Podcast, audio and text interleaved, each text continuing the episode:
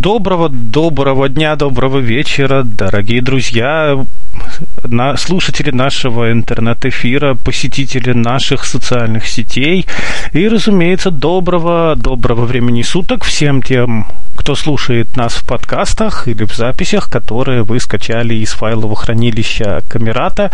Последний эфир наш на этой неделе, но это не значит, что он не будет интересным. Это значит, что, может быть, он наоборот будет самым интересным, потому что говорим мы сегодня снова об инвестировании и даже если быть более конкретно, то о том, как же все это делается на персональном компьютере. Но подробнее нам расскажет Василий Викторович Дрожжин, эксперт, можно сказать, мегаинвестор. Василий Викторович, тебе слово. Спасибо, я рад всех приветствовать. Эм, друзья, сегодня мы с вами рассмотрим практическую сторону инвестирования, даже можно сказать техническую, поэтому, может быть, кому-то будет полезно, если вы будете пользоваться, например, торговлей на программе Quick, э, воспользоваться записью этого вебинара, потому что, ну, наверное, за какими-то параметрами не будет удобно следить. Но, тем не менее, если вам это когда-нибудь пригодится, я думаю, вы сможете воспользоваться записью. Итак, сегодня я мы прошу прощения, рассмотрим... Э, да. Василий Викторович, если есть возможность, да. чуть погромче. Вот, угу. я все-таки, пока пользуюсь паузой, хочу напомнить, что вы можете задавать нам вопросы в ваших комментариях, и мы обязательно их по ходу обязательно будем передавать а, и задавать вопросы, потому что действительно тема сложная, а, и я думаю, что ссылки на вот этот терминал и ну, на то приложение, которое будет сегодня использоваться, мы обязательно а, приложим в описании наших подкастов. Я немного прибавил громкость, насколько лучше стало. Хорошо. Вот мне кажется, прям хорошо. Замечательно. Ну что ж, тогда давайте начнем. Итак, э, мы с вами рассмотрим сегодня два варианта торговли через ПК. Первый вариант – это веб-версия терминала Тиньков. Э, мобильную версию мы рассматривали в прошлый раз. Ну и что же нам предлагается на веб-версии, мы сегодня с вами поговорим более подробно. Почему именно про Тиньков? Потому что у Тиньков нет возможности торговли через терминал Quick, ну и, следовательно, как можно использовать компьютер с Тиньковым, мы, собственно, и рассмотрим. Итак, для того, чтобы э, Подключиться необходимо зайти на сайт, можно зайти на сайт Тинькофф и там найти раздел а, брокерского обслуживания. И, собственно, там, если у вас есть уже брокерский счет а, в Тинькофф, введя логин и пароль, вы попадаете на эту веб-форму. Что мы на ней с вами обнаружим? Значит, э, там будут отображены все ваши счета с э, изменением в процентах. Э, можно посмотреть стоимость портфеля, переключиться на разные валюты. Но это примерно так же, как в мобильном приложении. В мобильном приложении. Дальше мы увидим кнопку настройки. И вот здесь, наверное, для кого-то могут быть интересные параметры – здесь мы можем выключить отображение баланса в шапке терминала, включить режим высокой контрастности, может быть, для тех, у кого есть остаток зрения, этот параметр может быть интересен. Вот. Можем установить подтверждение операций по СМС, то есть любая наша операция, покупка, продажа и так далее будут э, сопровождаться высыл, э, высылкой СМС, да, и уже вводя код, с которым мы сможем эту операцию с вами совершить. А, далее мы добавляем виджеты. Вот это интересный момент. А, в принципе, все в веб-терминале Тинькофф построено на виджетах. То есть э, любое окно, оно называется виджет, и по умолчанию есть э, предустановленный набор. Но вот если нам чего-то не хватает, нам необходимо эти виджеты добавлять. И вот здесь важно отметить, что у меня это получилось сделать только через а, программу NVDA, через JOS не совсем удалось. Но, по крайней мере, если вы уже эти виджеты добавили, выбрали, а, то джозом они также озвучиваются, но вот на этапе их выбора все не очень здорово. То есть, когда вы нажимаете кнопку виджета, внизу экрана у вас появляется их список. Сейчас мы по нему пройдемся. И вот, чтобы его выбрать, уже ну, как минимум, НВДА вам нужно будет воспользоваться. Итак, какие виджеты здесь есть? Достаточно большой набор, значит, заявка, отложенная заявка, активные заявки. Ну, в заявке, соответственно, у вас есть возможность э, установить заявку на покупку инструмента или купить по рынку. Отложенная заявка, соответственно, вы можете воспользоваться функцией стоп-лосс или take-profit, о которых мы разговаривали в прошлый раз. Активные заявки в этом поле будут отображаться текущие заявки, если вы выставили их не по рынку. А, дальше есть виджет скринер, где вы можете сравнить различные инструменты по параметрам. Там очень большое количество параметров, которые можно добавить для сравнения. То есть вы выбираете несколько инструментов, выбираете э, несколько параметров, по которым вы хотите их сравнить, и у вас будет формироваться таблица, в которой вот это все можно будет посмотреть. Собственно, следующий виджет – это таблица инструментов. Вы можете добавить какой-нибудь класс инструментов и отслеживать э, цены, котировки там, по акциям, облигациям, фондам, то, что вас интересует. Следующий виджет – календарь дивидендов, причем как уже выплаченных, так и планируемых. Это очень полезный виджет для тех, э, кто отслеживает дивиденды, кто, может быть, стратегию торговли строит именно исходя из закупки дивидендных акций. Поэтому вот этот а, виджет может быть интересен и информативен. А, график и устаревший график, два виджета, я их пропускаю. Собственно, без остатка зрения они мало чем могут быть полезны.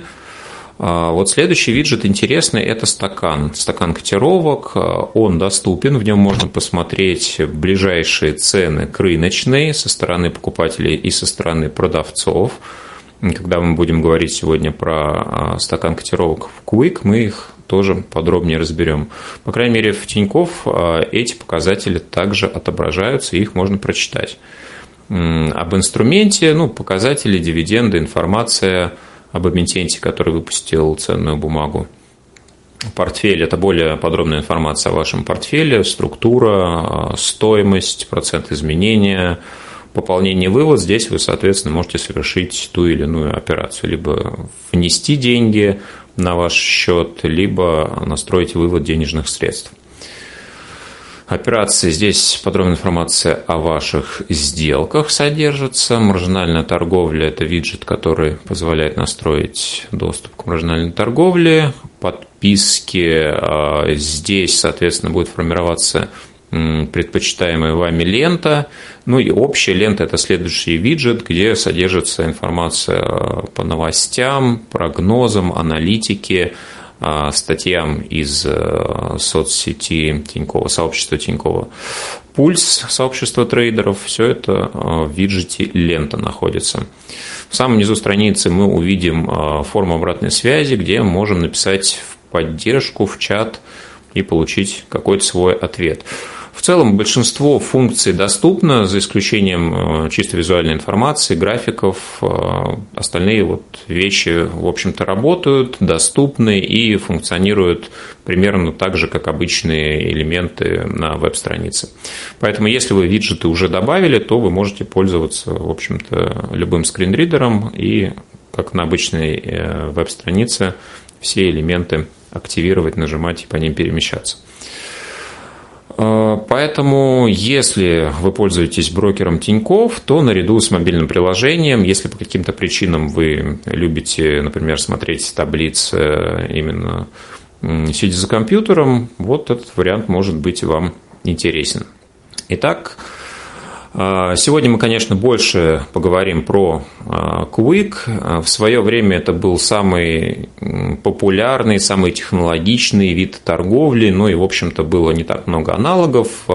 Сейчас, конечно, появилось огромное количество сервисов, мобильных приложений, и Quick уже используется не настолько часто, ну и, в общем-то, те, кто им никогда не пользовались, э, попадая в программу в первый раз, э, в ужасе э, закрывают приложение. Кто-то потому, что оно им кажется очень сложным, кто-то потому, что кажется очень недоступным, ничего не озвучивается, ничего не читается. Но сегодня мы с вами попробуем понять, во-первых, есть ли у торговли через Quick какие-то преимущества и насколько, в принципе, это приложение доступно для использования людьми без остаточного зрения, ну или с минимальным остаточным зрением.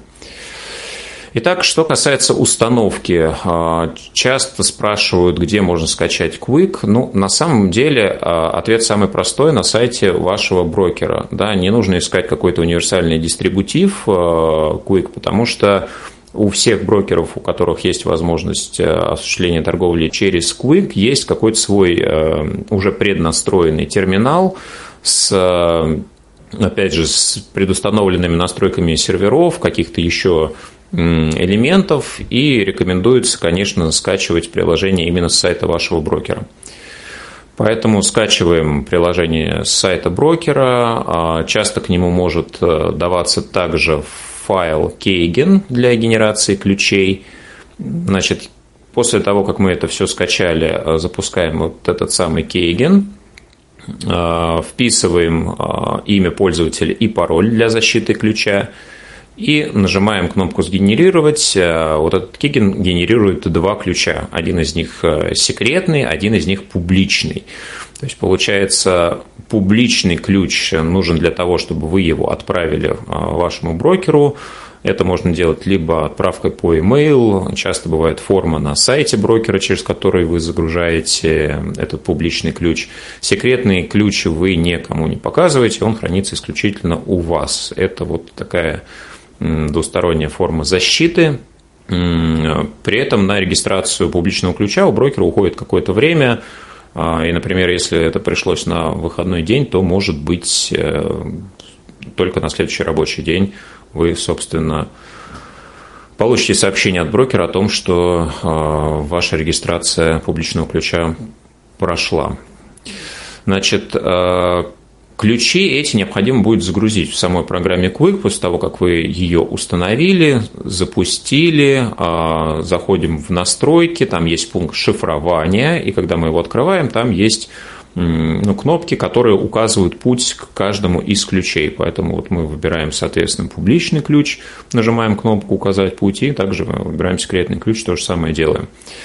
А, для безопасности можно, например, сделать так, что ваш секретный ключ хранится где-нибудь на флешке, да, и программа не будет запускаться, если вы не вставите, например, флешку в, э, в компьютер, потому что доступа к секретному ключу у программы не будет, да, потому что она его просто не сможет найти. А, ну и, собственно, если вот э, такой вариант вам интересен, можно им пользоваться. Ну вот, честно говоря, по-моему, когда я последний раз устанавливал э, терминал Quick на компьютер, я смог э, без установки вот этих ключей справиться, да, просто воспользовавшись вариантом двухфакторной авторизации. Да, то есть мне это делать не пришлось. Но вполне возможно, что у того брокера, которым э, потенциально воспользуетесь вы, эта система будет, поэтому про нее я на всякий случай тоже расскажу. А, после того, как мы загрузили программу, мы устанавливаем первый раз соединение, вводим логин и пароль, те самые, которые создавали вот э, в Кейгене. Да? Но если вы уже, например, торгуете через э, мобильное приложение, то, соответственно, эти же логин и пароль будут подходить для программы Quick.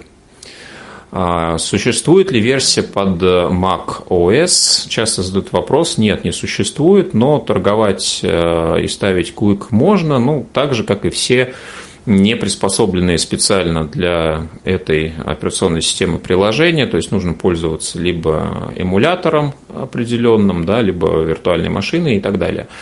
Поэтому вот таким способом можно, конечно, ставить Quick на Mac. Ну, кому это очень интересно, можно, наверное, озадачиться.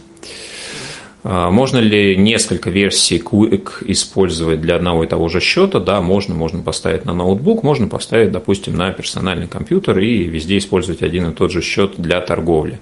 Ну, естественно, на одном и том же терминале вы можете настроить доступ к нескольким счетам, там, к разным совершенно счетам и заходить с разными логинами и паролями. А, что касается настроек программы, когда вы в нее а, впервые заходите, скорее всего, вы увидите большое количество вкладок, а, рабочих областей, уже открытых, предустановленных. Их набор может быть совершенно различным, поэтому можете сначала их не удалять, но в итоге я пришел к тому, что создавал все нужные мне таблицы заново, открывал и, ну, собственно, настраивал так, как мне это было удобно.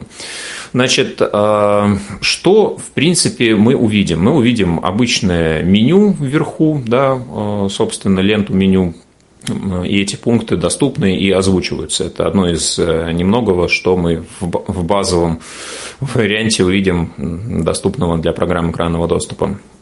Значит, э, внизу отображаются визуально области.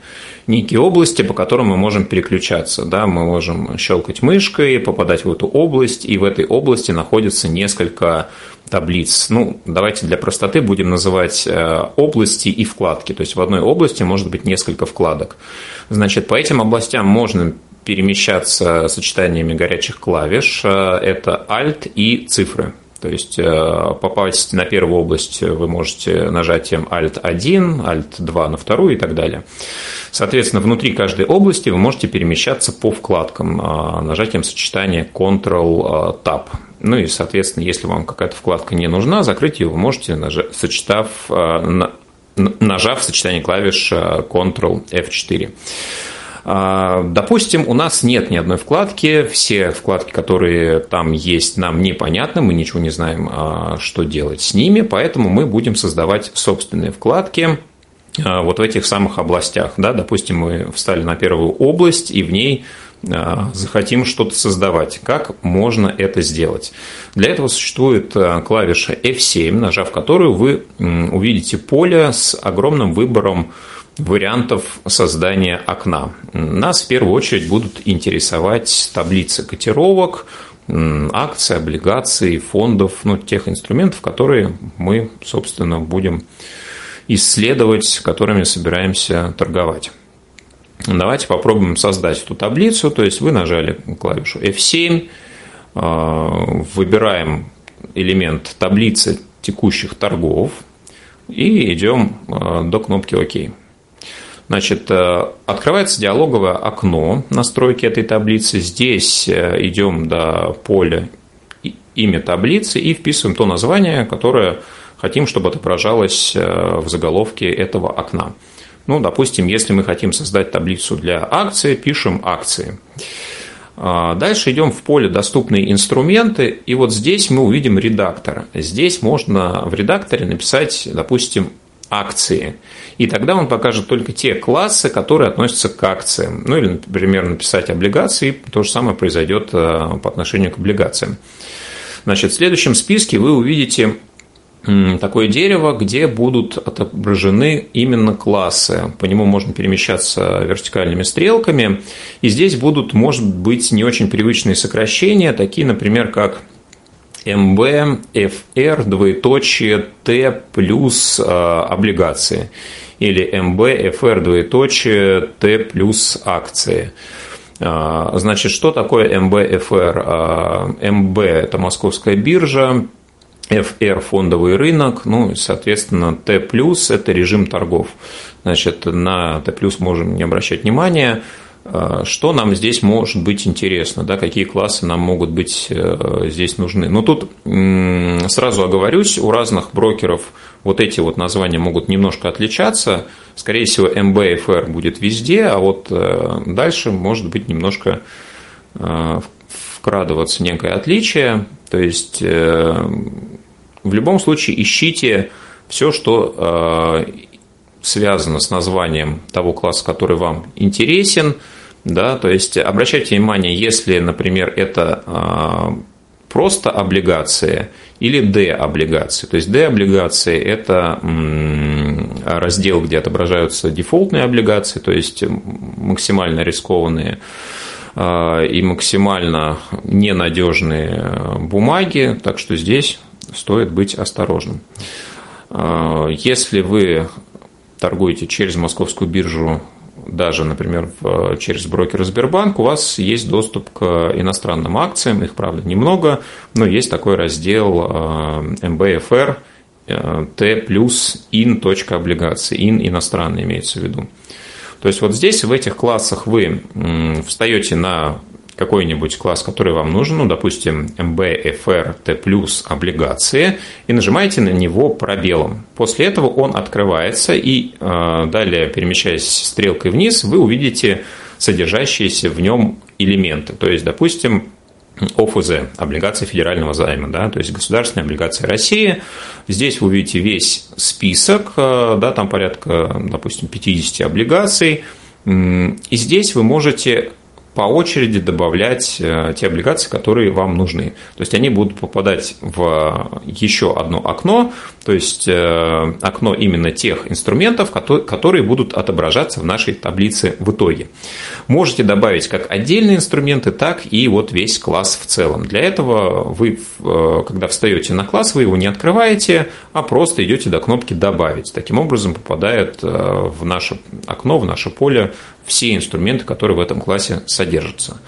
Можно ли в одну и ту же таблицу добавлять инструменты из разных классов? Да, можно. Можно добавить, в принципе, все инструменты, которые есть там в квике у вашего брокера. Да, там их будет несколько тысяч, то вот насколько это удобно и нужно, очень-очень большой вопрос. Я рекомендую сразу для разных классов активов создавать разные таблицы. То есть, допустим, для облигаций одну таблицу, для акций другую, для фондов третью, может быть, даже, например, для российских акций, иностранных акций тоже разные таблицы. Ну и там для корпоративных облигаций и условно федеральных и муниципальных облигаций, может быть, тоже. Ну, тут уже а, смотрите, пробуйте, и как вам будет удобнее, так и делайте, потому что здесь э, это все очень индивидуально. Итак, а что еще можно настроить э, даже до того, как мы вошли в таблицу, это принимаемые классы. То есть можно, в принципе, э, в Куике настроить те разделы, которые будут приниматься программой. А вот все остальные, например, мы даже не увидим в настройках таблицы. Для этого мы должны зайти в настройки а, пункт «Система», «Заказ данных», «Поток котировок». И там пробелом отметить именно те классы активов, которые нам нужны. Тогда мы ничего лишнего получать в принципе не будем. И когда мы будем попадать в настройку таблицы котировок, мы будем видеть только те классы, которые отметили вот при заказе котировок в принципе в программе. Ну ладно, вернемся к нашей настройке. Таким образом, э, мы из какого-то набора инструментов выбрали в наше окно вот некоторые там, облигации. Да? Мы их э, видим теперь в следующем окне. Э, также мы табом перемещаемся, собственно, до него и увидим, а, что у нас отображается. Да, там вертикальными стрелками перемещаемся и будем видеть несколько элементов.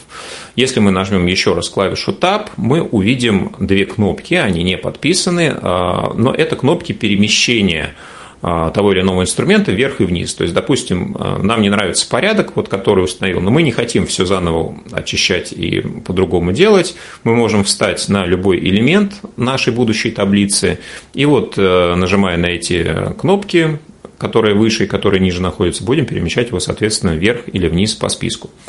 Да, для кого-то это может быть удобно. А, дальше идет флажок. Кстати, для облигаций он может быть интересен. А, сортировать по дате погашения. Соответственно, если мы его отметим, то все бумаги в нашей будущей таблице будут отсортированы именно по дате погашения.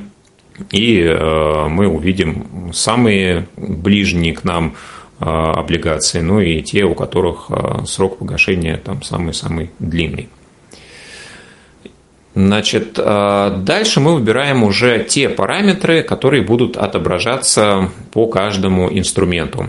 Значит, здесь есть поле, э, в котором мы можем искать параметр. Ну, что это могут быть за параметры? Да? Э, цена, максимальная цена, минимальная цена, размер лота и тому подобное. То есть, если мы понимаем, что мы хотим примерно найти, мы можем в редакторе написать, например, цена да, и увидим все параметры, которые связаны с ценой, там минимальную цену, цену закрытия торговой сессии и так далее. Вот, а, значит, здесь я расскажу про те параметры, которые я использую для всех трех классов, а, которыми, в принципе, интересуюсь а, облигациями, акциями и фондами. И расскажу, ну, почему именно эти параметры я использую, а дальше, может быть, вам какие-то еще будут интересны, вы их всегда в настройке любой таблицы сможете найти и добавить. Итак, для облигаций какие параметры интересны? Значит, э, цена последней сделки, лучшая цена предложения сегодня, доходность по предыдущей оценке. А, ну, доходность по предыдущей оценке – это предполагаемая доходность а, облигации в годовом выражении с учетом размера купона и с учетом стоимости самой облигации. Размер купона а, то есть, допустим, у облигации а, номинальная стоимость 1000 рублей, а, купон выплачивается два раза в год, и вот его размер, допустим, 35 рублей. Вот а, в этом параметре будет отображен размер 35 рублей. Накопленный купонный доход – это то, какая часть купона уже накоплена к текущему моменту. Да? Купон выплачивается два раза в год, допустим, 1 января и 1 июля, и если вы купили бумагу, например, ну, где-нибудь 1 э, апреля, то ровно половину купонного дохода к этому моменту будет накоплено, то есть будет отображаться НКД, например, 17,5. Ну, то есть этот параметр, который показывает, э, какая часть от купона к данному моменту была накоплена по этой облигации. Дата выплаты купона, ну, соответственно, ближайшая дата, в которую купон будет выплачен, дата погашения, когда истекает срок э, самой облигации. Число дней до погашения ну, просто рассчитывается в днях, то же самое количество. Дюрация – это такой параметр, который обозначает, э, за какое время вы вернете полностью вложение в облигацию. Ну, удобно сравнивать э, облигации со схожими параметрами. Если вот э, плюс-минус вы нашли две облигации, сопоставимые по всему, но не понимаете, а, какую предпочесть, то вот, соответственно, по параметру дюрации лучше, конечно, выбирать ту, у которой срок дюрации меньше. Уровень листинга, ну, это тоже показатель надежности облигации. Всегда, чем он меньше, тем лучше. Допустим, единица – это самый высший уровень. Длительность купона, соответственно, как часто он выплачивается, и номинал бумаги, ну, соответственно, размер. Для большинства ОФЗ это будет 1000 рублей.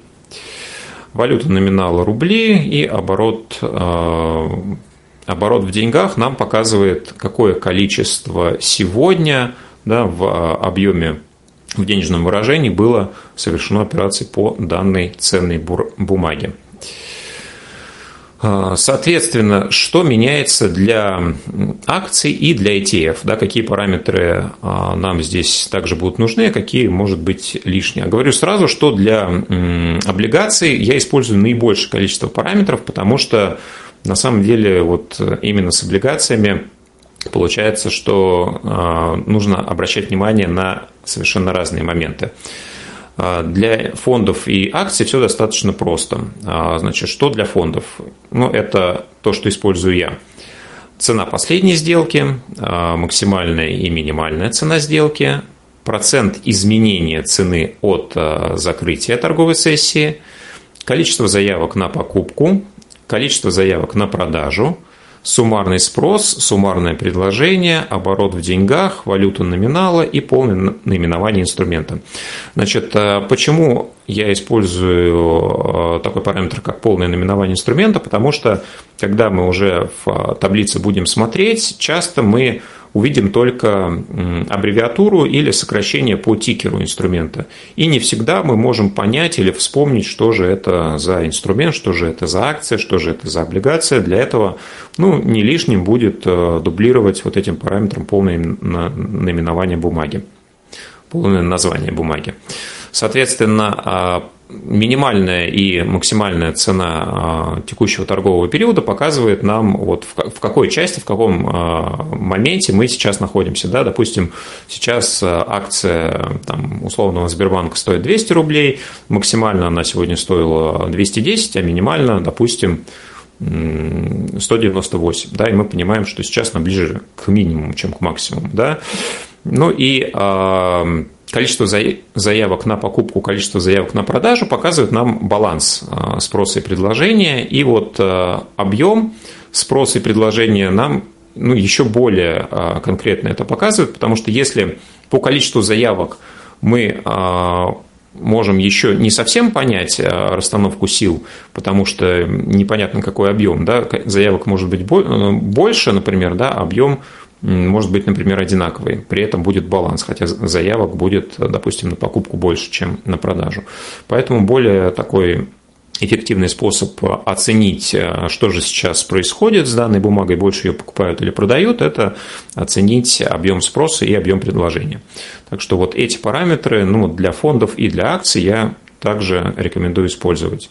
Ну, соответственно, объем а, показывает нам, насколько бумага ликвидная, насколько она хорошо торгуется. Если видите, что объем ну, двух, например, акций, которые вы выбираете между собой, совершенно разные, то лучше, конечно, использовать те акции, по которым объем больше.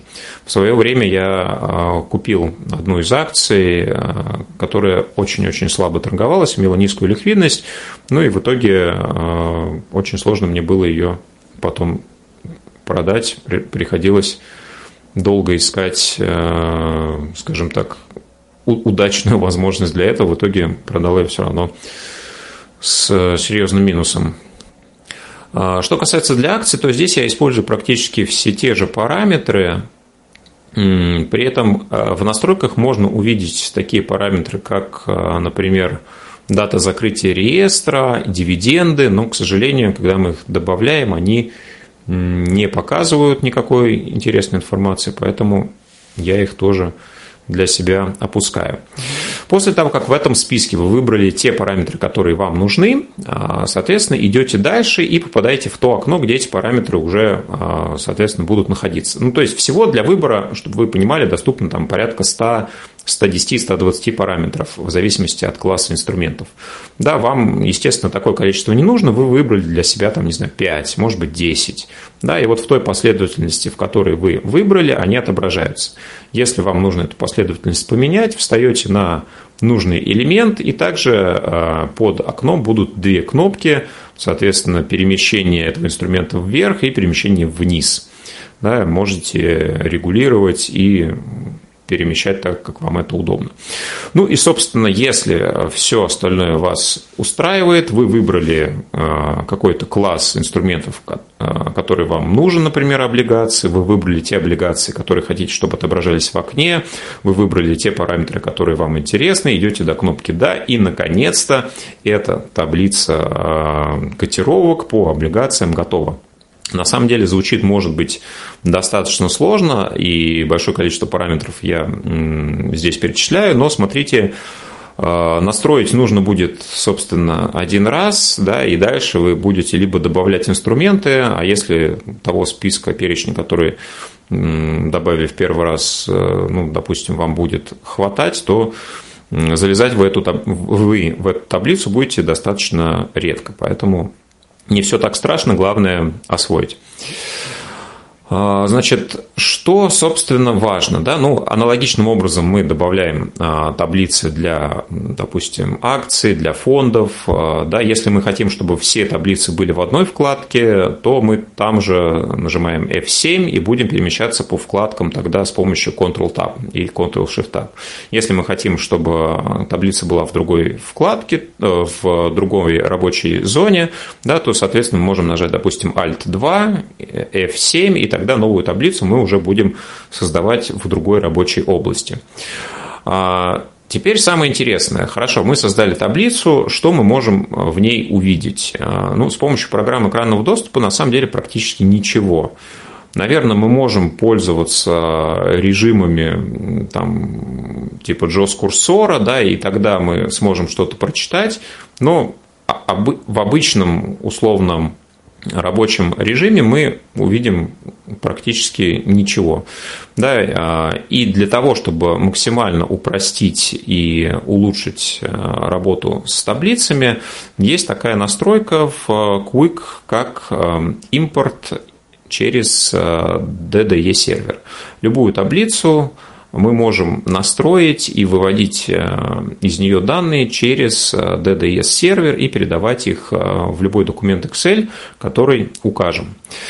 Я рекомендую для работы с Quick создать ну, отдельную книгу, отдельный документ Excel, положить его в то место, вот, где он у вас всегда будет находиться, где вы его всегда найдете. И при первой настройке любой таблицы Соответственно, вы нажимаете либо контекстное меню на ней и выбираете импорт э, данных через DDS сервер, или просто нажимаете Ctrl-L латинское. После этого у вас открывается окно, где э, нужно будет, э, собственно, выбирать различные параметры. Значит, идем до поля «Рабочая книга», там вы увидите кнопку, и здесь указываете путь к тому файлу, который создали для работы, для вывода этих таблиц. А, значит, после того, как вы указали путь, идете дальше, таб, попадаете а, в поле лист Excel. Это имя того листа, который будет принимать данные от текущей таблицы. Ну, по умолчанию вы попадете на первый лист Excel, и, соответственно, вот как вы его назовете, так и будет он отображаться уже в документе. А, значит, дальше какие настройки нам здесь нужно будет отметить? А, запускать приложение DDS сервера автоматически обязательно нужно отметить. А, вывод после создания отмечаем. Также можем отметить вывод по горячим клавишам Ctrl-Shift-L, тоже полезная функция, я рекомендую ее сделать. А, дальше идем до кнопки «Начать вывод», после чего а, фокус у нас будет на кнопке «Вывести сейчас», также ее нажимаем и нажимаем кнопку «Закрыть». Значит, после этого у нас, если а, документ Excel открыт не был, он автоматически открывается, да, и мы можем, перемещаясь по комбинации клавиш Alt-Tab, попасть в окно с документом Excel, и мы увидим таблицу, которую настраивали вот э, именно в Quick, допустим, с облигациями. И здесь уже в обычном excel документе мы увидим традиционные столбцы и строки, где будут располагаться, соответственно, сверху вниз те инструменты, которые мы добавляли, и слева направо вверху те параметры, которые мы по этим инструментам использовали. Таблица будет э, обновляться в Excel в режиме реального времени, и вот здесь мы можем следить за котировками, за изменениями каких-то отдельных параметров, тех, э, которые нам, собственно, интересны. Значит, а что будет происходить дальше? После того, как вы закроете Quick, да, закроете таблицу Excel и откроете Quick заново, э, все эти данные будут открываться автоматически. То есть после того, как вы настроили эту таблицу первый раз, э, соответственно, все остальные запуски Quick будут автоматически запускать тот документ Excel, который вы указали в пути к данной таблице. А, соответственно, вы можете настроить неограниченное количество листов да, в одном и том же документе. А, вот вы создали таблицу по работе с облигациями, вы создали таблицу по работе с акциями, например, а, с фондами, и каждую из этих таблиц вы можете импортировать на разные листы Excel. Да, для тех, кто не знает, скажу, что внутри Excel можно перемещаться по листам, да, комбинация клавиш Ctrl, Page Up, Page Down и попадать в соответствующую таблицу, которую вы настроили. А, значит, что еще интересно? А, вот э, внутри программы Quick вы можете гибко настраивать сортировку внутри таблицы, нажав а, мышкой и выбрать э, тот параметр, по которому вы хотите отсортировать данные в таблице. К сожалению, а, ну, я, по крайней мере, не смог найти возможность это сделать с помощью программы экранного доступа, но зато вы это можете сделать в документе Excel. Да, при этом а, вот для того, чтобы настроить а, сортировку отличную от той, которую принимает Excel по умолчанию, вам нужно будет закрыть Quick, оставить только таблицу Excel, да, и вот в ней уже вы можете воспользоваться обычной сортировкой. Да, то есть, соответственно, вы нажимаете просто на нужном листе Excel э, пункт контекстное меню, сортировка, выбираете настраиваемая сортировка, и дальше ну, например, э, если вы хотите отсортировать облигации по доходности, выбираете э, соответствующий заголовок столбца, и после этого у вас все облигации будут выстроены, там, допустим, от минимальной доходности к максимальной да, и вам ну, удобно будет э, сравнивать, например, исходя из доходности, да, или исходя, не знаю, из, из стоимости, или для акций, может быть, вы хотите посмотреть, какие акции больше всего выросли за текущий день. Да? Вот э, для этого вы берете соответственно, столбец изменения к закрытию, и после этой сортировки вы увидите в процентном отношении, какие акции выросли, например, сегодня больше, чем другие. Это может быть полезно, потому что, ну, если вы добавите там, не 10-20 акций, а, например, 200-250, то вот без сортировки вам оценить это будет достаточно сложно. Ну вот в Excel с помощью обычных стандартных функций таким образом можно сделать. Ну, соответственно, а, таким вот способом мы настраиваем те таблицы инструментов, которые нам будут интересны. Да, а, фонды, облигации, акции, акции российских компаний, акции иностранных компаний. А, ну и, собственно, в Excel мы а, в режиме реального времени можем наблюдать все изменения по котировкам. Что касается стакана цен, можем ли мы его посмотреть? Да, можем. А, естественно, в визуальном варианте это все достаточно просто.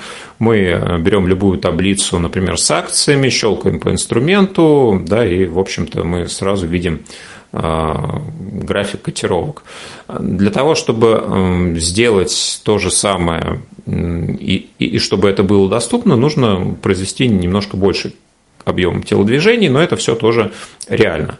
Для этого нам нужно будет э, создать можно в отдельной области, можно в любой, которая вам нравится, новое окно также по F7, э, выбрать пункт не таблицы текущих торгов, а котировки, и э, в настройках этой таблицы выбрать ну, любой инструмент, неважно, абсолютно любой. Можете там выбрать, допустим, MBFR акции IDER, Например, этот пункт у меня так называется для отображения российских акций. В, не, в них выбрать, там, ну, не знаю, допустим, акции Сбербанка, и все, и дойти до кнопки «Да».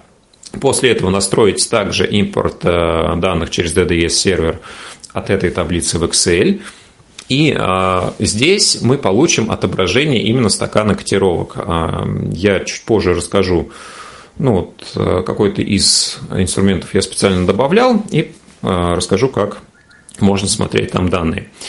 Э, что интересно, что удобно, да, можно легко в этой таблице менять инструмент. То есть после того, как э, вы посмотрели один инструмент, вы встаете на эту таблицу в Quick, нажимаете контекстное меню, и там есть пункт «Заменить инструмент».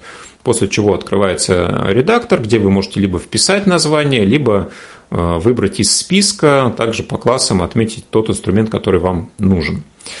Значит, э, ну, собственно, здесь э, можно отслеживать также э, график, да, можно выбрать в любой таблице допустим, инструмент, да, нажать по нему правой клавишей мыши и выбрать график. Но, собственно, визуальное отображение нам мало интересно. Давайте мы поговорим о том, как можно совершать сделки в Quick. Значит, э, ну, опять же, да, э, можно искать в таблице котировок какой-то инструмент, попытаться его каким-то образом выделить. Ну, можно, э, если вы пользуетесь, например, JOS, то активировать JOS-курсор, найти этот инструмент, эмулировать щелчок левой мыши, да, и вот после этого нажать клавишу F2. Но мне кажется, это очень не, не самый удобный способ, поэтому вы просто идете в созданное нами окно котировок, а, причем неважно, какой там инструмент у вас был, вы можете нажать клавишу F2, откроется поле заявки, и а, по умолчанию оно встанет а, на редактор с ценой. Вы идете Shift-табом до выбора инструмента, и там уже выбираете то, что вам нужно. Да? То есть, если вы находились в классе акций, то вот вы можете выбрать, ну, допустим, ту акцию, которая вам нужна. А, значит, дальше вы идете до а, заявки, там а, вы можете выбрать либо заявку на покупку, либо заявку на продажу стрелками вертикальными. И дальше идете опять в то же поле цена, в котором мы находились э, изначально. Здесь э, нужно понимать, что по умолчанию да, идет рыночная заявка, но флажок не активен. Да, и следующим нажатием клавиши Tab вы попадаете, вы попадаете как раз э, на флажок э, рыночная, э, купить по рыночной цене. И вот здесь есть э, некоторые неудобства, потому что если вы нажмете пробел, да, традиционный для отмечания флажков, вы измените операцию, например, с покупки на продажу, или если у вас стояла продажа, на покупку. Да, вот в окне а, заявки почему-то Куик по умолчанию пробел использует именно для смены типа операции, направленности операции. Поэтому, к сожалению, флажок нужно отмечать либо эмуляцией мыши, да, ну, собственно, либо вот визуально мышкой. По-другому это сделать не получится. А, давайте я пока сделаю небольшую паузу. Есть ли вопросы? Потому что очень много информации. Я думаю, что для тех, кто с Квиком не сталкивался, наверное, вообще звучит очень страшно. Но если есть какая-то конкретика, я могу сейчас попробовать разъяснить. А, у меня вот такой вопрос. Mm-hmm ну, вот я пользуюсь мобильными приложениями, да, ну, не знаю, там, возьмем из тех, которые мы рассматривали вчера, в прошлый раз, вернее, э, такой там ВТБ и прочее, да, то есть э, что дает мне э, компьютерная версия Quick? Ну, я имею в виду из функционала, да, то есть, понятно, там удобство, это дело такое, кому, кому что удобнее, а вот я имею в виду как, какие-то функциональные вещи, там, инструменты, параметры посмотреть какие-то. То есть вот э, в первую очередь для тебя что важно? Ну, в первую очередь для меня важна гибкость э, настроек, да, то есть здесь я могу выбрать э, максимально удобно то а, с помощью, там, допустим, каких параметров я буду отслеживать инструменты, я могу настраивать гибкую сортировку. Ну, мне чисто технически удобнее, например, этим пользоваться на компьютере, хотя я совершенно не исключаю, что ну, в мобильных приложениях, особенно в достаточно функциональных приложениях, есть возможность ну, достаточно успешно это отслеживать. Но ну, на мобильном телефоне мне в любом случае не настолько удобно оперировать каким-то большим, большим объемом данных. Да, то есть, если я сравниваю большое количество инструментов, то вот мне все-таки удобнее пользоваться там, таблицами да, и перемещаться, ну, допустим, в ячейках Excel. Вот. А потом есть еще один момент, который ну, наверное, не совсем удобен мне в мобильных приложениях, я чуть ниже про него расскажу, это аналитика по портфелю, да, то есть с помощью чего, с помощью каких вещей я, ну, там, не знаю, отслеживаю собственные сделки, да, и э, веду статистику по, по портфелю. Безусловно, в каждом мобильном приложении есть какая-то аналитика, э, базовая или продвинутая, но скажем так, я уже привык э, и ну, избаловался немножко да, я веду ее особым образом, так как мне удобно. Да, и вот уже те варианты, которые мне предлагаются по умолчанию, ну, как-то уже немножко мне не, ну, неинтересно. Но это именно моя история, и совершенно не значит, что каждый должен э, пользоваться куйком и специально в нем разбираться. Да, если у вас все прекрасно получается делать с помощью мобильных приложений, это замечательно, потому что они эргономичны, они экономят время, и вам не нужно будет э,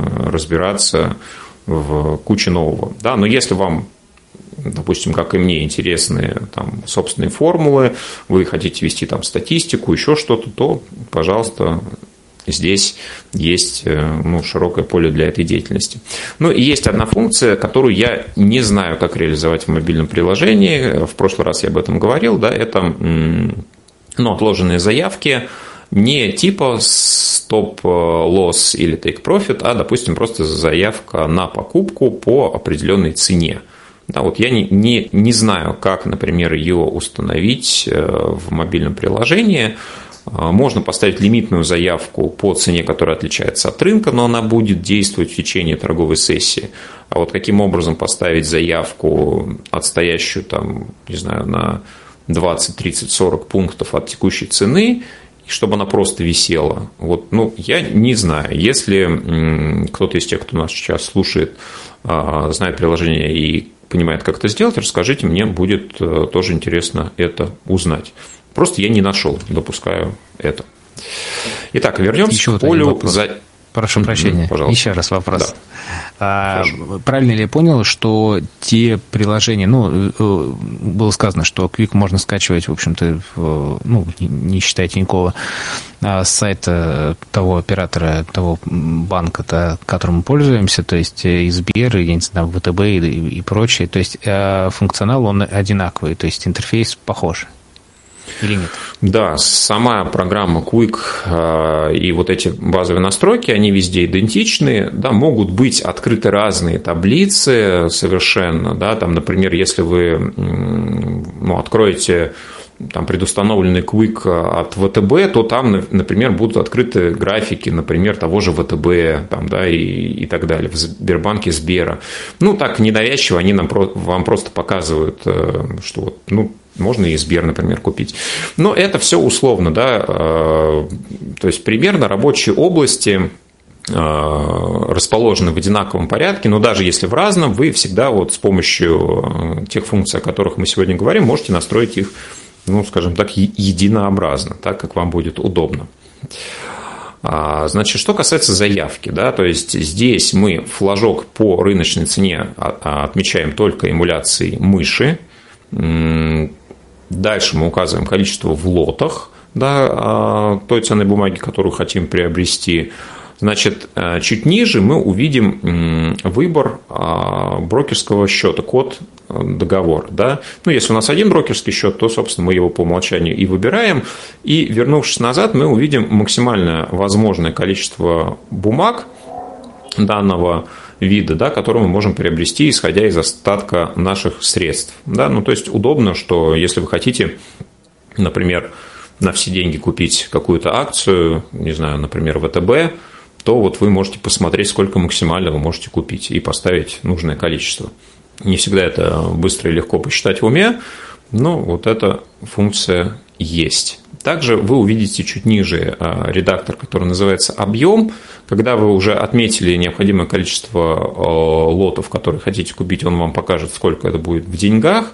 А если вы хотите поступить наоборот, вы хотите купить там, не знаю, а, какой-то инструмент, который там 341 рубль стоит за лот, а хотите купить его на 5000, и вы не понимаете, сколько вам нужно э, лотов вписать, вот вы вписываете 5000 в этот редактор, и он вам автоматически максимальное количество лотов рассчитает под данный объем и покажет, соответственно.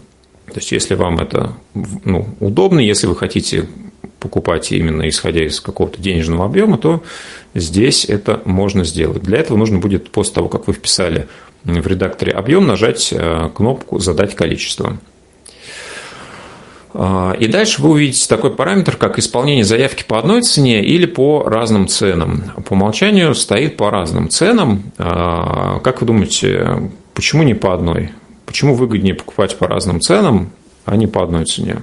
Если есть предположение, будет интересно послушать. Но вы вчера говорили, ой, не вчера, позавчера, что, может быть, по одной цене ну, закончится или не хватит, может, поэтому? Ну, да, абсолютно верно. Допустим, вы хотите купить 10 э, акций Сбербанка по цене 100 рублей. Да, вы выставили цену 100 рублей и ставите купить по одной цене. А если бы вы выставляли купить по разным ценам, то, соответственно, он бы шел по стакану котировок и, допустим, 5 э, акций э, в стакане котировок было за 100 рублей, а 5 акций за 101 рубль. Таким образом, получилась бы средняя цена 100 э, рублей 50 копеек. Да, а так вот он пойдет до той отметки в стакане, где он увидит по одной цене 10 акций сразу.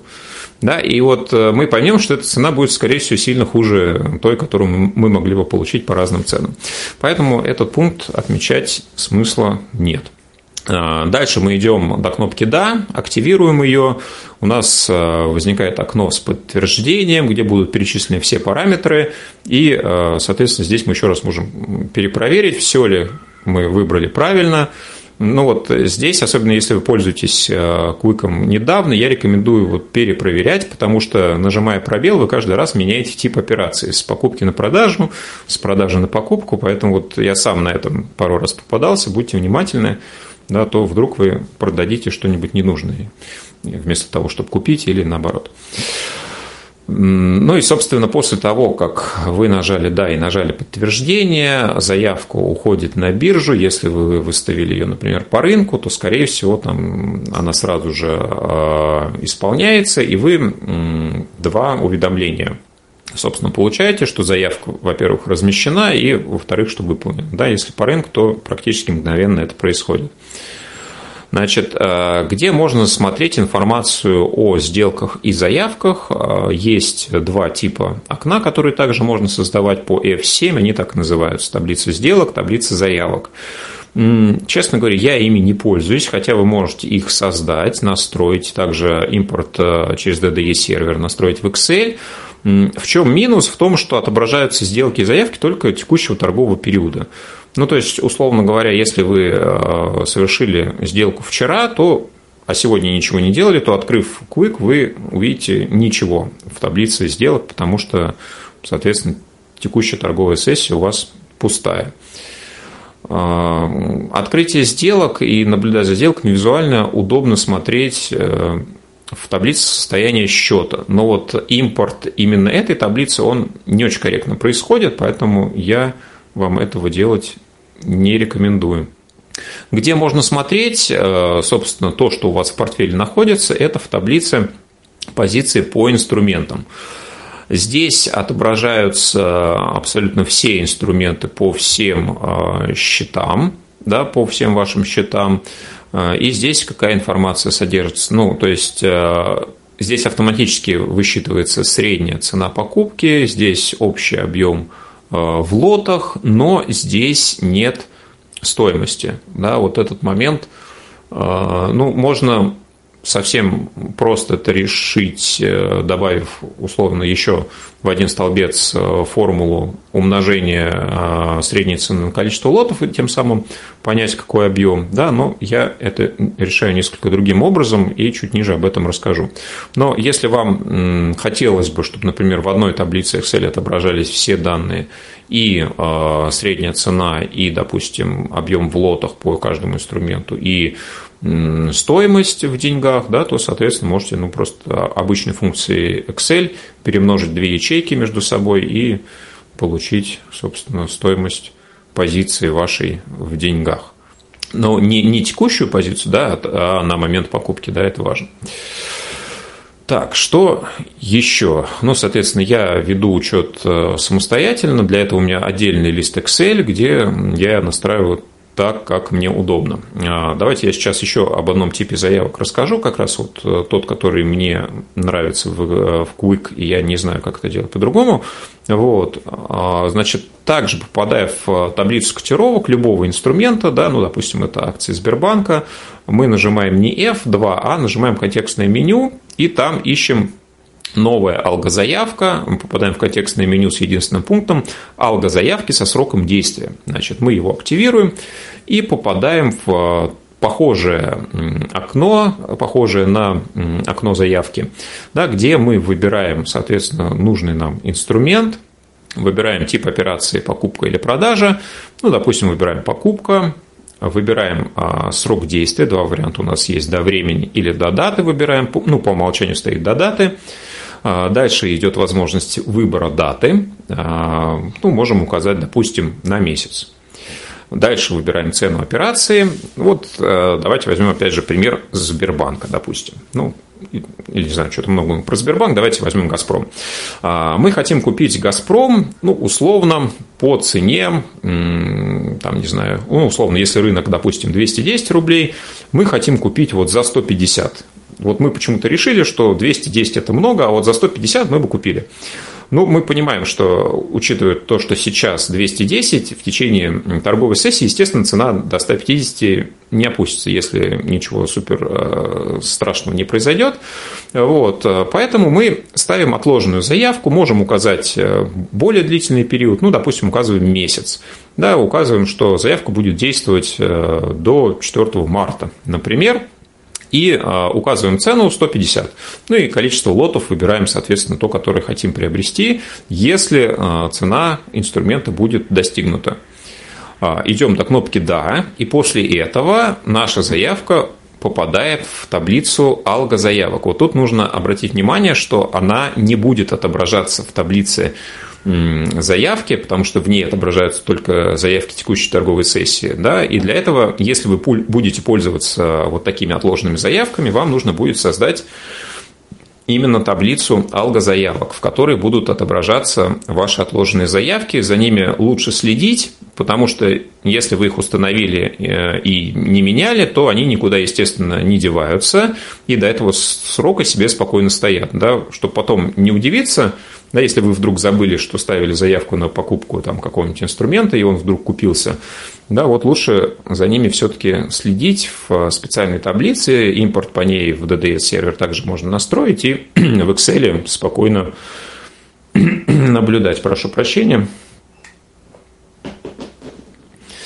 Ну, вот таким образом можно, скажем так, искать э, наилучшую цену, да, устанавливать э, отложенные заявки, но я этим инструментом, честно говоря, пользуюсь достаточно редко, потому что ну, необходимо понимать, э, чтобы операция произошла, да, у вас должно быть необходимое количество денег на счете. Да, то есть вам э, в любом случае нужно держать свободные деньги на счету вот на такие случаи, а если заявок не одна, не две, то у вас большое количество денег должно находиться просто на балансе брокерского счета, что называется, в кэше, и насколько это целесообразно, ну, тоже большой вопрос. Ну, в каких-то ситуациях это может быть кому-то интересно.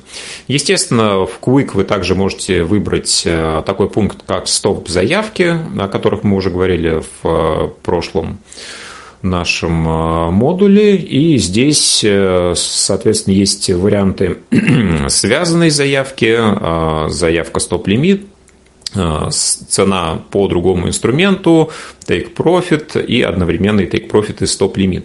А цена по другому инструменту, вот об этом мы не говорили в прошлый раз, это интересно. Допустим, вы можете установить, что будет совершена покупка или продажа какого-то актива, который есть у вас в портфеле, исходя из достижения другим инструментом определенной цены.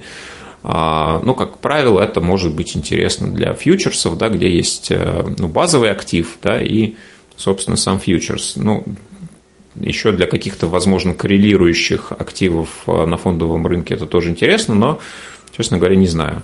Я этим не пользовался никогда, и для ну, как бы долгосрочной торговли этот инструмент не особо интересен. А, соответственно, что Теперь мы еще с вами обсудим по Excel. Сейчас я как раз открою тот самый стакан, чтобы можно было его с вами обсудить.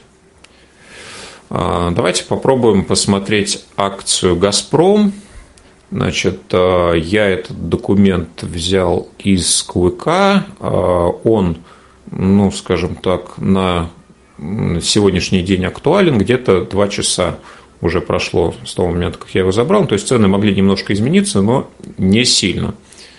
А, значит, на тот момент рыночная цена была 219 э, рублей 21 копейка, что у нас отображалось в стакане котировок, если мы смотрим в Excel. Здесь всего три столбца. Покупка, цена и продажа.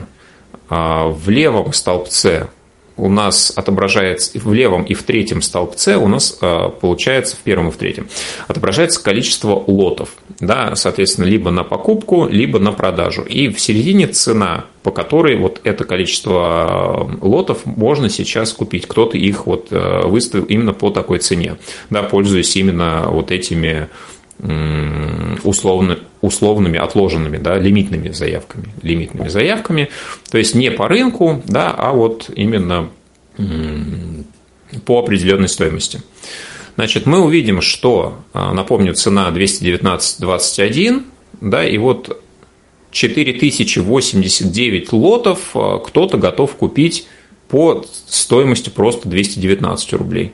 219 рублей 1 копейка 829 лотов а, готовы купить.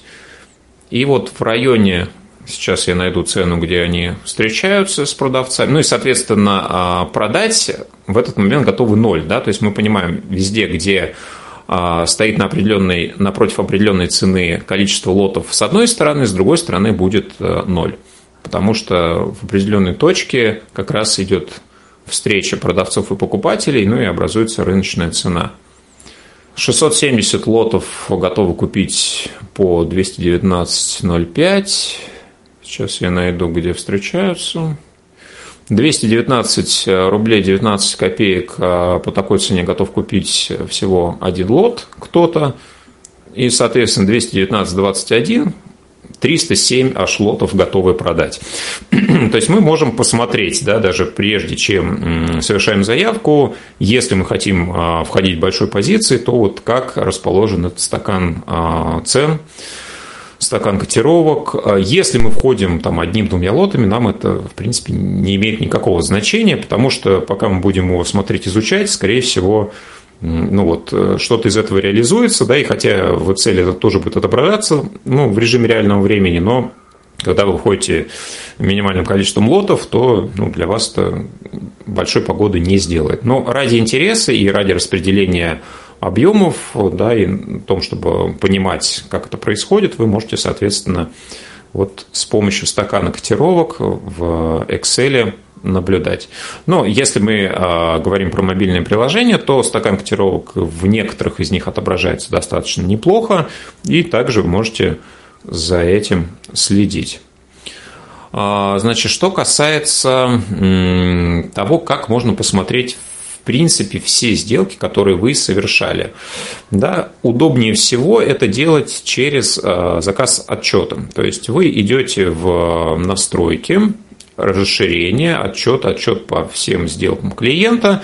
И дальше выбираете, соответственно, тот брокерский счет, по которому хотите вывести информацию по сделкам, выбираете даты, с, как, с какой по какую. Ну, если хотите все сделки, то выбираете ну, там, от сегодняшнего дня и там, с даты первой сделки. Да? Ну, или там, просто можете на 2-3 года поставить, если не помните, когда она была. Дальше вы нажимаете кнопку «Вывести», после чего у вас формируется новая таблица там, в виде графика, в виде визуальной информации.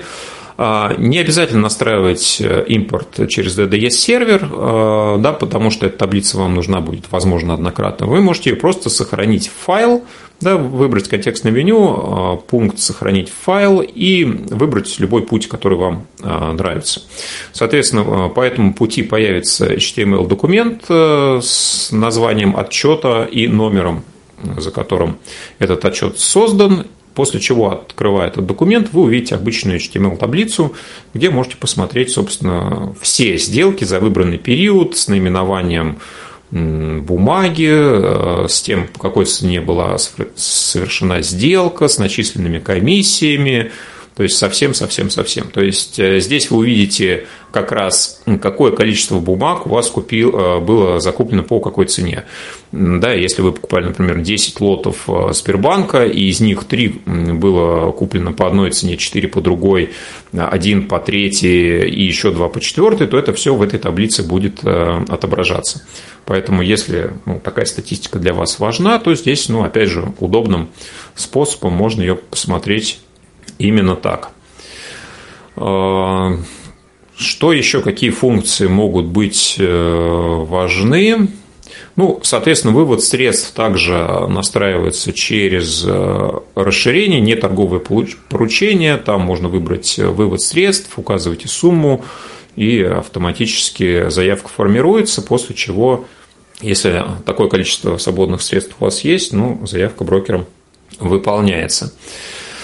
А, есть также возможность отслеживать новости, но ну, такой путь мне не очень понравился, но я его вам опишу, вдруг э, для кого-то это может быть интересным. Значит, новости э, можно в Quick выводить тоже в отдельную таблицу, можно нажать F7, найти в списке новости, создать эту таблицу, выбрать э, там какие-то определенные параметры, да, либо все новости, либо там, например, самые важные либо новости по конкретной компании. Вот, в результате у вас эта таблица сформирована. Настроить по ней а, импорт а, данных в DDS-сервер нельзя, но ее можно сохранить как текстовую информацию. То есть она сохранится в текстовом файле. После того, как вы этот текстовый файл откроете, у вас прям списком будут новости вот обо всем на свете из сферы экономики. Ну или в той области, которую вы выбрали. Например, все, что касается там, не знаю, акции «Магнит» или «Детского мира» или еще чего-нибудь. Ну, если вот это вам в каком-то случае может быть интересно и пригодится, то вот таким образом ее можно сохранить в текстовый файл и в текстовом файле читать или там, куда-нибудь подгружать. Опять же, если это нужно. Ну и, наверное, в завершении я расскажу как раз про то, как я веду в самом Excel учет по собственным инвестициям, да, и почему это мне удобно. Да, я э, веду это вот в самой первой вкладке, да, где у меня отображается информация по текущим э, счетам, по текущим инструментам. Значит, здесь э, какие параметры, ну вот лично мне важны. Значит, естественно, у меня идет разбивка по разным а, брокерским счетам. Ну и, соответственно, в каждом счете отображается отдельно каждая покупка, а, наименование бумаги, средняя а, цена покупки, ну, количество лотов, естественно, цена, ну, то есть общий объем купленного инструмента с учетом всех комиссий или, например, накопленного купонного дохода, стоимость, э, ликвидационная стоимость позиции вот прямо по рынку на данный момент. Ну, то есть, допустим, мы купили 20 акций Сбербанка по цене 100 рублей, да, потратили условно 2000, да, сейчас цена уже 110 рублей, соответственно, будет э, в этой графе 2200, ну, без учета комиссии, естественно. Значит, дальше мне интересен процент изменения – как раз а, вот в какую сторону э, динамика сейчас идет по каждой бумаге отдельно, и вес в портфеле. То есть, э, какое количество в денежном выражении данная бумага занимает у меня в портфеле.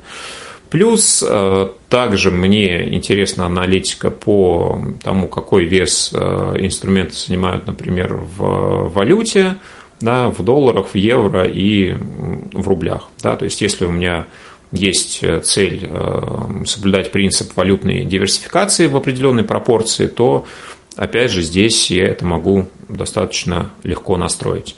Ну, тех, кто с Excel знаком, допустим, достаточно слабо, может отпугнуть э, необходимость вписывать какие-то формулы. Но на самом деле здесь, мне кажется, это больше и страшнее а, звучит, чем на самом деле все это делать. Для того, что я только что описал, ну, не нужно вообще никаких специальных знаний. Все формулы, а, которые нужны, они есть, они базовые. Да, естественно, вы можете запрашивать э, внутри одного листа данные с любого другого листа и, собственно, формировать ту статистику, которая вам только нужна. Ну и, наверное, вот гибкость э, использования функции Excel меня лично подкупает, потому что ну, здесь я могу придумать любую статистику, которая мне только нужна. Да? Вот, э, если в любом даже самом функциональном мобильном приложении ну, я ограничен, э, скажем так, фантазией разработчиков, то здесь я ограничен исключительно своей фантазией, и здесь в этом плане ну, Лично мне это удобней.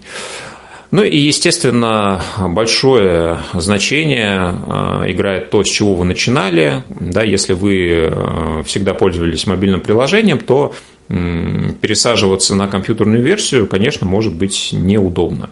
Но вот таким, как я, которые с Куйка, собственно, начинали, тем, в принципе, наверное, уже привычно и удобно, и я вот как раз мобильное приложение использую больше как дополнение – либо для информации, либо для какого-то оперативного совершения сделок, когда у меня, ну, допустим, нет под рукой компьютера. Ну, а вот в остальных случаях, когда я хочу покопаться в данных, когда я хочу отсортировать, посмотреть, поизучать, э, посопоставлять, то есть здесь уже, конечно, что называется Excel рулит, и для меня это ну, наиболее удобный инструмент. Наверное, по информации все. Если есть какие-то вопросы, я с удовольствием на них отвечу. Ну вот поклонники, видимо, мобильных приложений пишут, э, подсказывают, вернее, что, мол, э, ну такой альтернативой, что ли, ну, понятно, что не, пол, не полнофункциональной а, вот э, покупки такой отложенной далее, чем одна сессия, да, это может быть установление оповещений. Ну, такая она не очень, мне кажется. Ну, нет, в, в целом я, я согласен, да, то есть можно устанавливать оповещения, и в каких-то ситуациях это может быть даже безопаснее, потому что оповещение не создает автоматической покупки, да, и, может быть, если вы забыли и уже не хотите покупать, то, может быть, вы и не купите, да, а уведомление получите. Согласен, да, но вот, э, тем не менее, не всегда, например, у вас будет возможность в этот момент купить, особенно если ну, движение рынка достаточно быстрое, да, может быть, э, это тоже не поможет. Но тут, конечно, э, как говорится, ситуации могут быть абсолютно различные, и да, в принципе, это тоже вариант. Ну и постоянно дежурить, конечно, и прислушиваться к повещениям, это та еще радость, мне кажется, для долгосрочных, ну, для тех инвесторов, которые не занимаются этим каждый день, наверное, э, это наиболее удобно. А есть ли кто-то из среди наших сегодняшних слушателей, кто, э, кроме Василия, освоил этот э, инструмент компьютерный? Просто мне вот очень интересно, может быть, кто-то пробовал а, я вот э, все время думаю, еще вот в прошлом году, когда были эти нас лекции, то задумывался об этом. Но, в общем, до сих пор про это думаю. А, может быть, у кого-то был опыт, хороший или не очень? Видимо, нет. Я могу немножко, буквально два слова сказать про свой опыт. Дело в том, что нельзя сказать, что я увидел Quick и стал им пользоваться сразу. А, я его открыл первый раз, наверное, лет 10 назад. Э, открыл, посмотрел э, и закрыл. И удалил с компьютера. Вот. Потом у меня была вторая попытка. Я уже услышал, что где-то кто-то как-то им пользуется. Я попробовал, поковырялся, посмотрел. И опять же закрыл и удалил. И только вот с третьей попытки, когда уже я завел брокерский счет, когда я прям уже начал изучать различные функции, какие возможно приспособить для удобства да, внутри Quick, э, мне показалось, что, в принципе, ну, все реально. На самом деле у э, приложения Quick есть достаточно информативная справка, то есть, находясь в любом разделе, в любом окне, в любой таблице вы можете нажать F1 и э, будет открыт стандартный документ CHM, где вы можете почитать всю информацию и все варианты использования там, данного окна, например, или данной функции. Ну и опять же, да, а, ну, очень, очень много есть, наверное, функций еще, которых я, может быть, не знаю, но вот для моих целей и задач мне, в принципе, хватает, наверное, того объема, который есть. А, конечно, тем, кто пользуется при помощи зрения, Quick, он не кажется таким громоздким и таким страшным, да, потому что ничего специально делать и создавать им чаще всего не нужно. Им вот э, только подкрутить определенные параметры в таблицах, может быть, стоит, и все. То есть у них даже есть какие-то базовые а, графики таблицы настройки, ну, которые вот уже можно смотреть, можно сразу совершать сделки. А, для нас, конечно, так сделать не получится. То есть это ну, сравнение, когда вы покупаете телефон и сразу начинаете им пользоваться, и все уже есть как бы предустановленное. Или вот вы покупаете, ставите себе другую клавиатуру, новый лаунчер, что-то еще, и вот только после этого вы пользуетесь. Ну вот, кому-то это может быть удобно, кому-то нет. Я тут, безусловно, согласен, что ну, это не самый простой вариант для начала точно. Ну и тем людям, которые переживают за использование Excel, рекомендую, сейчас достаточно много и пособий по этому приложению, но в любом случае для тех, кто планирует работать, да, потому что сейчас, мне кажется, даже в обществе слепых э, председатели, секретари вынуждены использовать это э, приложение и э, немножечко прорекламирую портал «Особый взгляд», где есть э, практические занятия, вы можете записаться на индивидуальные занятия, в том числе и по Excel. А есть ли еще вопросы?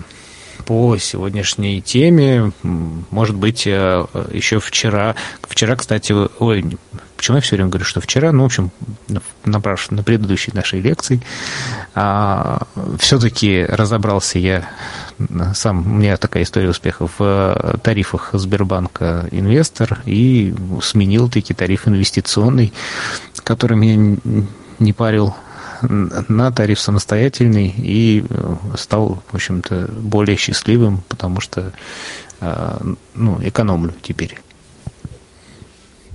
Ну, а это, простите, вот этот тариф менять только через компьютер можно, да? Ну, через мобильное приложение ну, да. это не получится сделать, да, либо через брокера, либо через полную версию Сбербанк онлайн на компьютере. Понятно. А еще, еще один вот, вопрос э... можно? Да.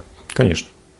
Вот э, я знаю, что вы через, ну, мобильное приложение у вас АОС, ну, в смысле яблоко.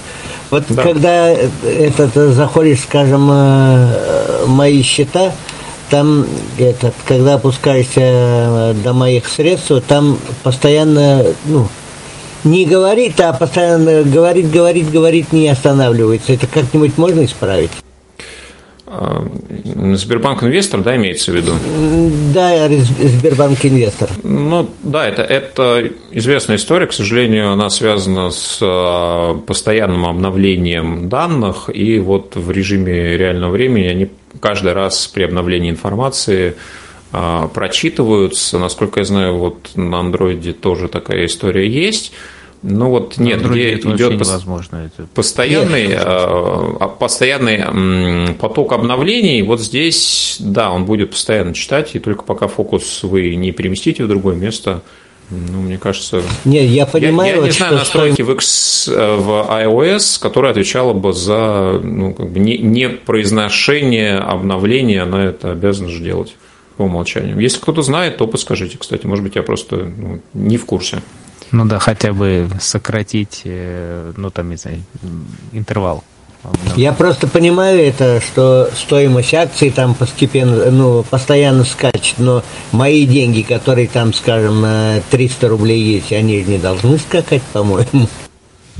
А, ну если а... имеется в виду, если, э, ну, эти деньги как-то не, не вложены. Да, еще не вложены никуда, они просто на счету лежат, скажем, для покупки каких-нибудь акций. Вот они постоянно говорят, 1300, 1300, 1300, и когда она дойдет, сколько у меня 1357 рублей, типа вот так вот. Я про это. А это на айфоне, да? Нету, я, у меня Android. Ну вот я говорю, что на, на андроиде это э, проблема очень серьезная, э, которая просто препятствует таки использованию этого приложения. В, ну, если только ночью можете зайти, там будет все прекрасно, потому что ничего не меняется. Вот. А заявку и обращение в Сбер отправили, вы тоже можете это сделать, потому что чем больше ну, таких обращений, ну, то есть на айфоне это делается, ну, как-то он успевает проговорить. Нет, но на айфоне это гораздо более благополучно, да, здесь, э, ну, есть определенное количество неподписанных кнопок, но их прям вот совсем немного. Да, в целом вот со всем остальным справиться вполне можно. Я совсем недавно себя заново установил Сбербанк Инвестор.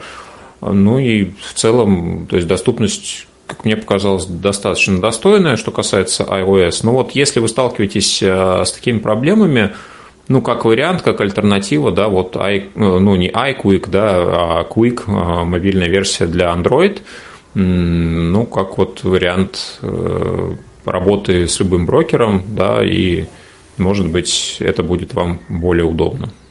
Да, Спасибо. По-моему, называется что-то типа iQuick X для Android, что-то такое. А у меня вот вопрос, может быть, э, не связанный с сегодняшней темой. А, вот срочный рынок и фондовый рынок. Вот э, срочный рынок этот счет он для чего? Ну, а, давайте так, а, срочный рынок – это инструменты, как правило, фьючерсы имеются в виду, да, то есть здесь э, речь идет о том, что имеет определенную, например, дату поставки. Да, а, не очень помню, успели ли мы поговорить как раз про фьючерсы, когда речь у нас шла в вебинарах про различные типы инструментов. Но для долгосрочного инвестирования эти инструменты, в принципе, не актуальны. Да, это все то, чем пользуются трейдеры, а, то, что используется в краткосрочной торговле. То есть, если ваша задача, э, когда вы приходили на рынок, э, инвестировать, сохранять э, деньги, да, формировать капитал для пассивного дохода будущего, накапливать на какие-то финансовые цели долгосрочные, то фьючерсы можете даже не открывать, и, в принципе, раздел «срочный рынок» вам, ну, скорее всего, в принципе, не полезен, а даже вреден, да, потому что ну, ни фьючерсы, ни бинарные опционы вам вот совсем не нужны. А валютная секция ну, в каких-то ситуациях может быть нужна. Если вы будете покупать э, акции американских компаний за валюту, то, соответственно, вам нужно будет сначала эту валюту на брокерский счет э, купить. А сделать вы это можете только на валютной секции. Ну, а в целом, если, например, вы торгуете через э, Сбербанк, у которого доступа на Санкт-Петербургскую биржу пока еще нет, то фондовой секции вам хватит э, за глаза. Это я почему спрашиваю, потому что вот как раз в процессе смены тарифа там оказал, ну, он предложил мне изменить параметры брокерского счета, и там какие-то разные, оказывается, у меня еще выбраны э, пункты, и я как раз подумал, нужны ли мне они. Еще э, предлагалось что-то э, с заемными или что там с плечом, как-то вот как, ну, разрешить эту функцию, запретить эту функцию. Не помню сейчас точно, как это формулировалось, может быть. Да, мы а, немножко, немножко прям совсем чуть-чуть поговорили про это в прошлый раз. То есть там два варианта торговли на заемные средства может быть, когда вам она разрешена, да, и когда брокер как бы может а, у вас занимать. Допустим, у вас просто на брокерском счете находится некое количество свободных средств. Да, и вот есть э, возможность, есть параметр, который позволяет э, брокеру как бы их в определенных ситуациях использовать. Да, а, ну, естественно, с э, компенсацией данной услуги вам в размере какого-то количества процентов, но не очень большого, сразу скажу.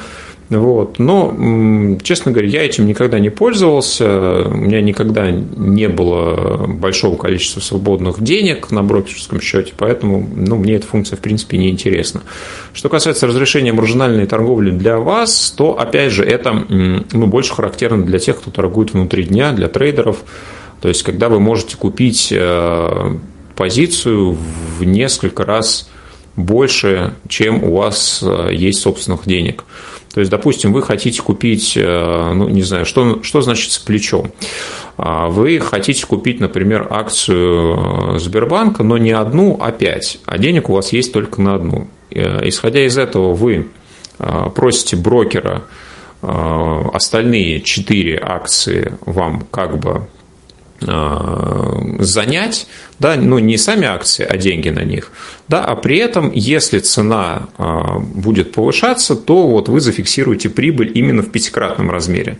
Но обратная сторона, если позиция пойдет против вас, то вы, соответственно, будете также в пятикратном а, размере видеть э, движение цены. Да, и если у вас текущих средств э, может быть э, недостаточно в какой-то момент, просто брокер автоматически закроет вашу позицию, ну и у вас на счету окажется ноль. Поэтому нужно понимать, что если вы торгуете, например, акциями, то если компания не разорилась, э, вот прям совсем, да, то ну, акция никогда не будет стоить ноль. Да, может быть какая-то просадка, может быть все что угодно, но вот в целом вы не теряете все, что вложили в конкретную бумагу. Но если вы торгуете с плечом, эта ситуация вполне себе возможна. То есть, если цена идет против вас, а вы взяли хорошее плечо, то ну, если не, не, не очень повезло, то все деньги могут сгореть. Но этим пользуются те, кто хотят вот э, в свою идею максимально вложиться. Как-то очень казино напоминает. А вот ну, еще это, это очень хорошо использовалось э, используется на Форекс, да, где можно торговать mm-hmm. с плечом, например, 1 500, 1 1000. Ну, собственно. Еще предлагалось мне в процессе э, редактирования брокерского счета, ну, может быть, это я куда-то случайно заполз, открыть или что-то сделать со счетом депо. Э, относится ли это к брокерскому счету и вообще, ну, причем тут этот счет депо? Ну, я не очень помню, какие именно там настройки есть э, со счетом депо. Счет депо – это да, депозитарий, где, собственно, хранится информация о тех ценных бумагах, э, которые записаны на конкретного человека. Да, ведь нужно понимать, что ну, условно, все сделки на бирже, они регистрируются. И фактически записи, ну, акции – это то, что сейчас существует в бездокументарной форме. Если когда-то мы могли вот купить 100 э, акций, и у нас было бы, допустим, 100 бумажек, то сейчас акции существуют в виде записей. И эти записи должны храниться вот в каком-то едином месте. Потому что кто-то купил 100 акций через, там, не знаю, Сбербанк, кто-то купил 100 акций через Тиньков. Да, и если бы все эти данные хранились только у брокеров, ну, мягко говоря, биржа бы не получилась. Поэтому есть единая система, да, по крайней мере, на каждой территории. Да, вот у МВБ это своя система, а, депозитарий, который хранит всю эту информацию. И даже если вдруг что-то случилось с брокером, ну, такая, возьмем, неприятная ситуация, что он перестал существовать, то те акции, которые вы покупали, ценные бумаги, неважно, облигации, фонды, они никуда не деваются. Вы можете потом завести новый брокерский договор э, с другим брокером, соответственно, и восстановить доступ через депозитария, через депозитарный счет как раз вот к собственным ценным бумагам. Потеряете вы в этой ситуации только то, что у вас хранилось на счетах. Ну, не 100% потеряете, но вот такая вероятность существует. Так, если есть еще вопросы, задавайте, или я задам последний. Задавай. Хорошо. А, я не знаю, такой а, вопрос, э, который очень часто сейчас а, в СМИ, э, такая информация о квалифицированных инвесторах, неквалифицированных инвесторах. Что мы сейчас должны про это знать, чем нам это грозит и вообще что-то может э, поменяться в связи с каким-то изменением в законодательстве? Ну, ну для простых людей для простых людей, особенно для тех, кто приходит на биржу только сейчас, и для тех, кто приходит на биржу с целью сформировать капитал и вкладываться вот в какие-то понятные инструменты, это вообще ничем не грозит. Но а, на самом деле смысл разделения всех а, участников торгов со стороны клиентов на квалифицированных и неквалифицированных инвесторов заключается в том, чтобы снизить риски как раз для новичков, для тех, кто не очень понимает, в какие инструменты он вкладывается. И есть определенное количество вот э, таких рискованных активов, ни акции, ни облигации, ни фонды, ни акции американских компаний э, к ним не относятся. Да, то есть все, что мы сегодня разбирали, оно не является тем, что требует от вас статуса квалифицированного инвестора. А, даже вот если вы заходите, например, в Quick и по классам перемещаетесь, э, вот попадаете вы на раздел MBFR PI, а, не квалы инвесторы, это как раз означает то, что это раздел, где а, содержится список паевых инвестиционных фондов, которые доступны как раз неквалифицированным инвесторам.